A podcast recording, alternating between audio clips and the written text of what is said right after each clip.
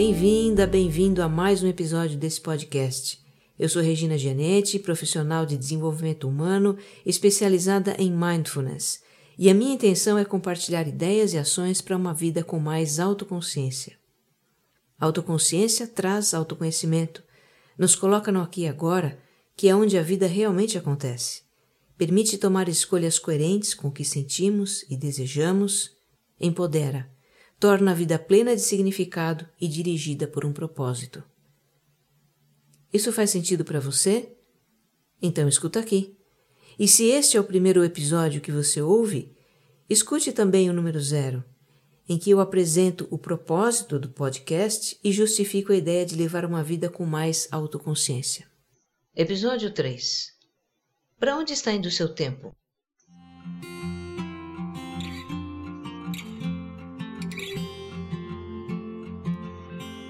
É geral a impressão de que o tempo está passando depressa, cada vez mais depressa. A gente começa o dia e quando olha no relógio, já são três da tarde. A semana voa. Cada mês que termina é um susto e de repente já estamos no Natal de novo. O que é está acontecendo, hein? Tem gente que até se pergunta se o planeta não está girando mais rápido. Mas fique tranquilo, viu? A ciência garante que não. A Terra continua levando o mesmo tempo de sempre para dar uma volta em torno dela mesma, medida que nós chamamos de dia, e continua dando 365 dessas voltas num giro completo em torno do Sol, medida que nós chamamos de ano. Esse tempo hoje é medido por relógios atômicos, super precisos, que baseiam a duração de um segundo no número de vibrações de um átomo. Então, nesse aspecto, nada mudou. A medida do tempo objetiva, se baseia em fatos, ponto, acabou. Já a percepção do tempo, essa é subjetiva. Se baseia na nossa experiência pessoal. E é nessa dimensão subjetiva do tempo que está a chave para entender o que está acontecendo. Quando é que nós temos a percepção de que o tempo voa? Quando estamos entretidos, nos divertindo, fazendo algo prazeroso. O que é um minuto para um beijo apaixonado? Não é nada. E quando é que temos a percepção de que o tempo não passa? É quando estamos numa experiência desagradável. Um minuto parece uma eternidade se estamos na cadeira do dentista com uma broca perfurando nosso dente. A percepção do tempo também depende do quanto estamos ocupados. Se a gente está atarefada, cheia de coisas para fazer, o tempo escorre pelos dedos. Mas fique numa fila de banco com o celular sem bateria, esperando chegar a sua vez. Aí o tempo não passa, né? Como nós estamos cada vez mais ocupados, e isso foi algo que eu discuti lá no episódio zero, a percepção é de que o tempo está passando cada vez mais rápido mesmo. Nem poderia ser diferente. Agora, a questão é: com o que estamos tão ocupados? E por que estamos tão ocupados? Nós vamos fundo nesse ponto aqui. Uma das principais causas dessa sensação de que o tempo passa tão rápido é a complexidade da vida moderna. Nós temos hoje muito mais atividades e interesses do que tínhamos no passado. Quem trabalha para uma empresa provavelmente está envolvido com vários projetos, precisa usar uma série de sistemas para fazer suas tarefas, se comunica com um batalhão de pessoas e ainda tem que fazer cada vez mais com cada vez menos, que é o mantra do mundo corporativo. Quem é empreendedor ou autônomo também tem que dar seus pulinhos, né? Porque tocar um negócio hoje em dia implica fazer um milhão de coisas. O dono de uma lojinha de bairro que seja, se quiser vender bem, precisa ter site com e-commerce, página no Facebook, conta no Instagram, fazer marketing digital, criar conteúdos interessantes para postar, responder comentários dos seguidores, etc, etc. E, claro, administrar seu negócio, produzir, vender, pagar os impostos e tudo mais. E a nossa vida pessoal não é menos ocupada, não. Relacionamento, família, filhos, cachorro, tarefas domésticas, aula de inglês, MBA, academia, compras, trânsito, reunião de condomínio, cabeleireiro, psicólogo, nossos N perfis em redes sociais e sabe lá o que mais cada um tem na sua vida? Para tudo isso é preciso tempo. E como se não bastassem as coisas do trabalho e da vida pessoal para nos ocupar, tem as incontáveis coisas do mundo. O mundo quer muito a nossa atenção, já reparou? E atente para o seguinte: para aquilo a que damos atenção, damos o nosso tempo. Eu vou repetir para não passar batido. Para aquilo a que damos atenção, damos o nosso tempo. O mundo é muito competente em capturar a nossa atenção, porque ele precisa disso para promover os produtos e serviços e movimentar a grande engrenagem do consumo, que é a base da economia global. Então, conteúdos, anúncios, novidades, curiosidades, tudo isso se apresenta para nós de uma forma muito atraente, quase irresistível e frequentemente invasiva também. Para receber todo tipo de informação, a gente nem precisa ir atrás. Ela é que vem até nós, principalmente pelos meios eletrônicos. Eu tenho para mim que tela, tela de smartphone, computador, TV, é o buraco negro da atenção. Se ela cai ali, já era. E junto com ela vai o tempo. Quantas vezes eu liguei o notebook para fazer algo bem específico, como pagar uma conta? E aí começaram a pipocar as notificações dos programas, começaram a chegar e-mails, eu li uma notícia aqui, uma informação ali, Cumprimentei alguém pelo aniversário no Facebook, respondi um convite no LinkedIn e quando dei por mim, já tinham passado 20 minutos, meia hora. Eu não havia pago a conta, nem percebido como o tempo passou. Você já viu esse filme? Pois é, eu já vi muitas vezes e não gostei nem um pouco. Por isso é que eu digo: se liga para onde vai a sua atenção, porque é para lá que vai o seu tempo. O mundo não quer só capturar sua atenção, ele quer também cativar, quer estabelecer uma relação de quase dependência da sua atenção com relação a alguma coisa. Essa é a especialidade da indústria do entretenimento, com seus filmes, seus programas, games, seriados e etc e tal. Olha, eu não tenho nada contra a indústria do entretenimento, tá? Eu acho que tudo tem o seu papel na nossa vida.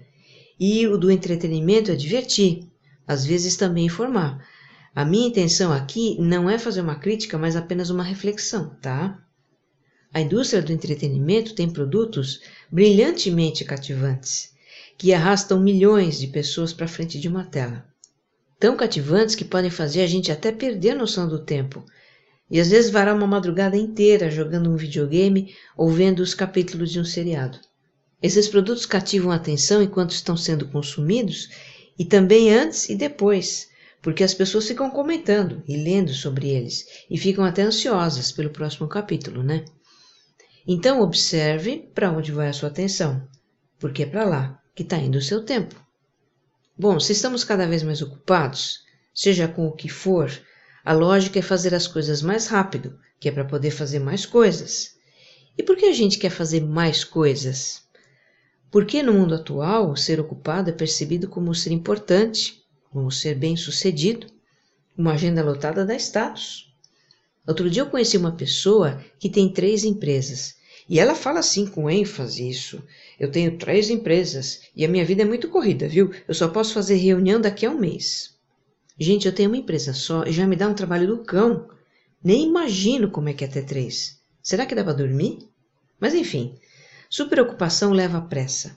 E pressa reforça a percepção de que o tempo está acelerado. Essa questão da aceleração ela tem outras implicações. Está relacionada com o desenvolvimento tecnológico, com a ideia de competitividade do mundo globalizado, com o ciclo de vida dos produtos, que é cada vez mais curto para levar a gente a consumir mais e, de novo, movimentar a grande engrenagem do consumo, que é a base da economia. Tem aspectos psicológicos também. E se você tem vontade de se aprofundar nesse assunto, eu recomendo os livros do jornalista escocês Cal Honoré, que é talvez o mais famoso questionador da cultura da pressa do nosso mundo. O principal livro dele chama-se Devagar, que discute as raízes da pressa, as consequências, e uma delas é a ansiedade, o grande mal do nosso século, e discute também o que fazer com tudo isso. O Cal Honoré é uma das vozes do movimento Slow, que propõe a desaceleração da vida e o resgate das coisas simples, que dão prazer e significado para a nossa existência. Legal, né? Bom, vamos começar a concluir esse episódio. Se você gostaria de ter um melhor aproveitamento do tempo, o ponto de partida é se perguntar para o que você está dando atenção, porque é para isso que você está dando tempo, certo? Então comece a observar seu dia. Observe as suas atividades. E aí, com certeza, você vai identificar coisas que sugam sua atenção e não te devolvem nada, não te agregam nada. E talvez você possa deixá-las de lado, porque são irrelevantes. Agora, faça essa observação sendo gentil com você mesmo. Sem se criticar, sem se cobrar, ok? Não há motivo para auto-julgamento. Então, dando menos atenção para o que é irrelevante, você pode dar mais para o que é importante. Tenha clareza sobre o que é importante e priorize isso. E olha, inclua-se nas suas prioridades. Porque é comum a gente colocar em primeiro plano as obrigações e os compromissos com os outros, as coisas do trabalho, etc e tal, e se deixar em segundo plano. Não cuidar da gente mesma. Eu não estou sugerindo que você aperte o botão F. Sabe o botão F? O botão foda-se para as coisas da sua vida. A sugestão é para você ter o autocuidado como uma das suas prioridades. Dar atenção para a saúde, para a sua necessidade de descanso, para o lazer, para suas metas pessoais, para as atividades que reenergizam você. Considere que você precisa se cuidar para poder cuidar de tudo mais que é importante para você. Olha, ter consciência de para onde a gente dirige a atenção e redirecioná-la quando é necessário é uma habilidade essencial para nossa vida hoje e nos dias futuros. Nosso cérebro é exposto a uma carga brutal de estímulos e tudo indica que vai continuar sendo, porque o mundo não vai regredir nesse aspecto. Ele deve continuar produzindo cada vez mais estímulos que atraem a nossa atenção. Então, se nós queremos ser efetivos na vida pessoal, produtivos no trabalho e ter qualidade de vida, precisamos ter autoconsciência para inibir as distrações e utilizar o nosso poder de escolher a cada momento em que colocar atenção. E aí talvez seja possível que a gente crie tempo para coisas simples e significativas que estão se perdendo nessa nossa vida moderna e superconectada. Tempo para tomar um sorvete no banco da praça, tempo para ligar para um amigo e bater papo, tempo para passear com o cachorro, para brincar com o filho, para namorar, tempo para ler um bom livro, tempo para dormir um pouco mais. E a propósito, eu agradeço a você por dedicar parte do seu tempo em escutar este programa. Eu me sinto honrada por isso. Para ouvir outros episódios, acesse www.vocêmaiscentrado.com.br. Que você esteja bem. Um abraço.